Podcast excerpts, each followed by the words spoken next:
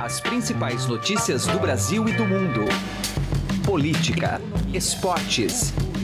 Informação com a credibilidade do maior jornal do país. Estadão Notícias. Olá, eu sou Emanuel Bonfim e está começando a partir de agora mais uma edição do Estadão Notícias, nosso podcast com análises, entrevistas e informações sobre os temas mais importantes do momento no Brasil e no mundo. O presidente Jair Bolsonaro não gosta da imprensa, ou melhor, não costuma reconhecer o valor institucional do trabalho jornalístico como um dos pilares da democracia mesmo depois da campanha eleitoral, mantém a crença de que a comunicação direta, sem intermediação, será suficiente para informar a sociedade de sua agenda pública. As redes sociais cumpririam este papel. Curioso notar que boa parte das crises e desgastes do governo até agora tem como natureza justamente este comportamento desenfreado em posts virulentos no Twitter. Afinal, por que Bolsonaro lida tão mal com jornalistas e os veículos que os representam? Conversamos sobre o tema com o professor da ECA, da USP, Eugênio Butti, convidado do episódio de hoje. O Estadão Notícias é publicado de segunda a sexta-feira, sempre às 6 horas da manhã, e você pode nos seguir e assinar gratuitamente em múltiplas plataformas: iTunes, Deezer, Spotify, Google Podcasts e qualquer agregador de podcasts. Seja bem-vindo e bem-vinda e boa audição. Estadão Notícias. Se você já tem um plano de previdência privada, faça a portabilidade para a XP Investimentos. Acesse xpi.com.br e traga sua previdência para XP. Não custa nada, é direto no site e sem nenhuma burocracia. Mais fácil que fazer portabilidade de celular. Se você ainda não tem previdência, abra agora sua conta na XP Investimentos. Estadão Notícias. Política.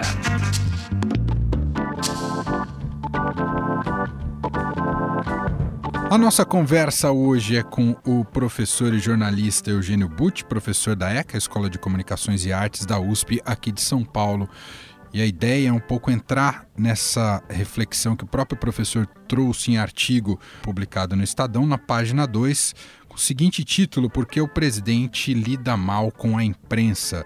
Tudo bem, minhas saudações. Bom, professor, pegando um pouco a reflexão que o senhor traz nesse, nesse artigo, falando dessa relação entre o presidente Jair Bolsonaro, a imprensa e como plataforma de governo, e esse é um presidente que claramente, desde a campanha eleitoral, tem demonstrado um desprezo pelo trabalho da imprensa e pelo jornalismo, né? acredita no que ele diz de mensagem direta, via redes sociais, até isso como uma novidade, né? faria parte ali do pacote outsider do, do Bolsonaro. Mas não lhe parece, professor, agora com um mês e meio de governo, que essa cruzada contra a imprensa começa a se esgotar? Porque uma coisa, digamos, era a campanha em que tinha aquela paixão mais mobilizada outra é governo. E a gente pode olhar nesse mês e meio que as crises produzidas até agora, como a atual, envolvendo o ministro Gustavo Bebiano, todas foram reveladas pela imprensa, pois está ali cumprindo o seu papel. E me parece que combater o mensageiro não tem sido a estratégia, digamos, mais frutífera para o Bolsonaro. A minha pergunta é: até quando o presidente pode esticar essa corda, hein, professor? Olha, eu acredito que não se trata bem de uma escolha tática que o presidente tem adotado de pressionar mais ou menos a imprensa num determinado momento ou no outro. As falas dele, algumas delas eu destaquei e analisei, indicam que ele não compreendeu o papel institucional da imprensa livre numa democracia moderna. Como ele não compreendeu, ele não identifica o objeto ou seja, ele não identifica o que seja a instituição da imprensa e não sabe se relacionar com essa instituição que para ele é estranha. Todas as declarações uh, dele sobre essa matéria dão sinais de que ele considera as redações profissionais uma espécie de agrupamento movido por um interesse ideológico mais ou menos oculto que teria finalidade única de conturbar e de desgastar a figura do líder para atingir um objetivo oculto, uh, não expressado, não entregue, não aberto, não devidamente esclarecido para o grande público. Então, é por isso que ele usa, por exemplo, termos como canalice para se referir à edição de um título jornalístico com o qual ele teria desacordo. É, a atividade jornalística, infelizmente, é vista uh, pelo atual presidente, e eu repito, digo isso a partir de leituras que faço das manifestações dele sobre esse assunto, é uma visão de imprensa como um fator negativo, como uma espécie de moléstia uh, das sociedades modernas. Então, eu duvido um pouco que ele reúna as noções necessárias para desenvolver um relacionamento adulto, maduro, crítico e tenso, mas adulto e maduro com a instituição da imprensa e com seus profissionais. E aí vem um jogo perverso, professor, que é se utilizar da máquina do governo, que tem sempre uma verba orçamentária justamente para investimento de propaganda governamental, que ele quer usar isso como ameaça a essa imprensa, como se isso pudesse minguar a, as empresas jornalísticas. É, isso ele já declarou várias vezes. De forma mais estridente, ele brandiu essa ameaça é, de sonegar verbas públicas para determinados jornais, uh, nomeando a Folha de São Paulo há uma semana antes do segundo turno e depois, no dia seguinte, numa entrevista que ele concedeu ao Jornal Nacional. Ali ele foi muito claro e até estridente. Portanto, uh, sim, ele se vale dessa figura que nós temos no Brasil, que é o uso de dinheiro público para fazer anúncio em veículos comerciais, anúncio de propaganda do governo, ele se vale disso para ameaçar é, determinadas publicações jornalísticas. Há aí um outro tipo de distorção também. Esse tipo de ameaça é desastrosa e vexatória por todas as razões. Mas uma em particular chega a ser alarmante, que é a seguinte: a compra de um espaço publicitário pelo Estado brasileiro com fins de realizar qualquer tipo de comunicação é uma compra pública. Sendo uma compra pública, essa compra é um ato da administração pública regido por uma série de dispositivos legais, conhecidos e alguns até já com alguma quilometragem, são coisas antigas.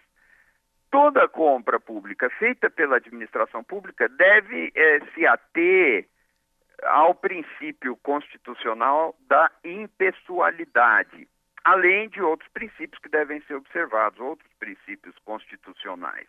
Ora, o princípio da impessoalidade é justamente aquele que impede, impede a autoridade pública eh, de tomar decisões uh, de compra de alguma de algum bem pelo Estado baseado nas suas preferências pessoais. O presidente da República e todas as autoridades públicas estão impedidos de levar em conta suas preferências pessoais ao realizar uma compra pública com dinheiro público. Então, como é que é que um presidente da República diz não vou destinar verba publicitária do governo para esse veículo porque eu não gosto dele ou porque eu discordo dele? Ele não pode fazer isso, está impedido pela Constituição de tomar uma decisão com esse tipo de fundamento. Ah, e como é que o senhor vê esse, essa associação, que eu não sei o quanto ela oculta ou é clara para o senhor, de Bolsonaro já ter, digamos, sua Fox News, sua preferida, assim como o Trump tem a Fox News, seria a Record, é, cumpriria essa função junto a Bolsonaro, professor? Nós temos alguns indícios. Eu acho ainda prematuro termos uma conclusão, mas nós temos alguns indícios de que haveria uma preferência eh, do presidente da República e de algumas figuras políticas mais próximas a ele por uma ou outra rede de televisão, assim como haveria uma antipatia por uma ou outra rede de televisão e por órgãos é, da chamada imprensa escrita. É, parece que existe algo nesse sentido, mas é prematuro termos uma conclusão de que esta será a linha. O que nos leva a crer que existem sinais nessa direção é que algumas entrevistas, eh, algumas declarações, algumas manifestações eh, são dadas eh, com clara preferência para determinados órgãos de imprensa e não para outros assim como algumas críticas mais contundentes e até alguns xingamentos vão na direção uh, de veículos de alguns grupos e não uh, na direção de veículos de outros grupos. Então, parece que existe é uma possibilidade de que esse governo venha a trabalhar com redes de televisão preferenciais. Uh, e assim como há sinais de que ele venha a trabalhar é, dificultando a apuração jornalística é, de outros órgãos de imprensa. Mas são sinais ainda tênues. É possível que, que isso seja em parte revertido, porque vai ficando insustentável. E aí, se você me permite, claro. eu, eu gostaria de pontuar algumas coisas. As redações profissionais eh, são essenciais no projeto de democracia, e nós estamos falando de um projeto que já tem aí entre dois e três séculos, mas de efetividade é um projeto que só se instalou há algumas décadas, eh, e mesmo assim com problemas em vários países, é um projeto que supõe uh, uma instituição com organismos que são as redações profissionais para verificar a pertinência, a veracidade de informações que vêm do poder, para questionar o poder, porque só por esse caminho o cidadão tem acesso a informações que serão indispensáveis para que ele tome a sua decisão na hora de delegar o poder, na hora de votar, na hora de escolher governantes ou representantes no poder legislativo. Portanto, se não tivermos é, numa sociedade a presença de redações profissionais competentes para questionar, apurar, verificar vericidade, veracidade de declarações de autoridades, acompanhar, fiscalizar o ato do governante, assim como fiscalizar outros poderes, como o poder econômico e o poder religioso, que é muito importante em certas sociedades, nessa sociedade a democracia não vai funcionar porque haverá carência de informação confiável. O uhum. princípio que está aí por trás é o governo tem o dever de falar, tem o dever de informar a sociedade sobre o que ele faz ou deixa de fazer. Mas o governo sozinho não é fonte confiável por ser parte interessada. Portanto, é necessário que exista uma instituição independente do Estado, independente do governo, encarregada socialmente e institucionalmente de verificar essas informações.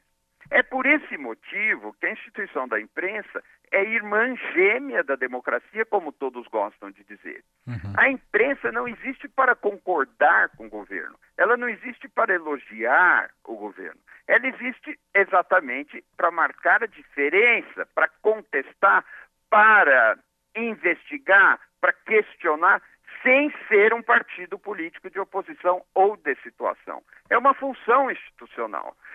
É incrível. O que eu estou falando é estritamente óbvio, é algo conhecido há dois séculos, pelo menos, como formulação uh, teórica. E é incrível que nesse governo nós não temos sinais de que as pessoas entenderam é, esse mecanismo democrático. Um governante não pode esperar é, ser adulado pelos órgãos é, jornalísticos.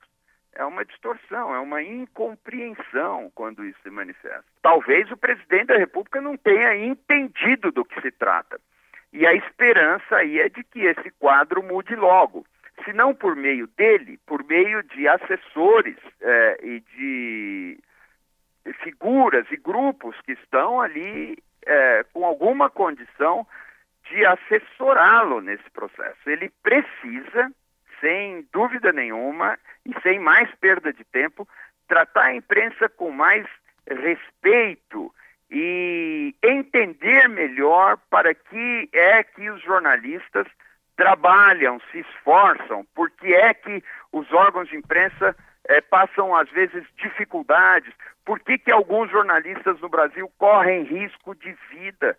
É, então, não é para fomentar intriga, pelo contrário, é para esclarecer a opinião pública e essa função precisa de respeito. Muito bem, ouvimos o jornalista e professor da ECA, Eugênio Butch, numa reflexão bastante simbólica, importante para o atual momento, junto a este novo governo do Jair Bolsonaro e a relação com a imprensa.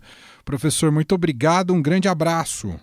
Eu que agradeço, um grande abraço a todos vocês. Estadão Notícias. Começou o Boxing Week no Shop Together, o e-shopping com mais de 300 marcas como Lely Blanc, Schutz, Carol Bassi, além de marcas exclusivas como Mixit, Animale e Ricardo Almeida. São descontos de até 50% off. E o melhor, você pode parcelar suas compras em 10 vezes sem juros e receber tudo em casa, com entrega imediata e troca fácil e sem custo. Acesse já e confira o Boxing Week do Shop shoptogether.com.br. Shop Together se escreve Shop 2 Gather. O Estadão Notícias desta segunda-feira vai ficando por aqui. Contou com a apresentação minha, Emanuel Bonfim, produção de Gustavo Lopes e montagem de Nelson Volter. O diretor de jornalismo do Grupo Estado é João Fábio Caminoto. Mande seu comentário e sugestão para o e-mail podcast@estadão.com. Um abraço para você e até mais. Estadão Notícias.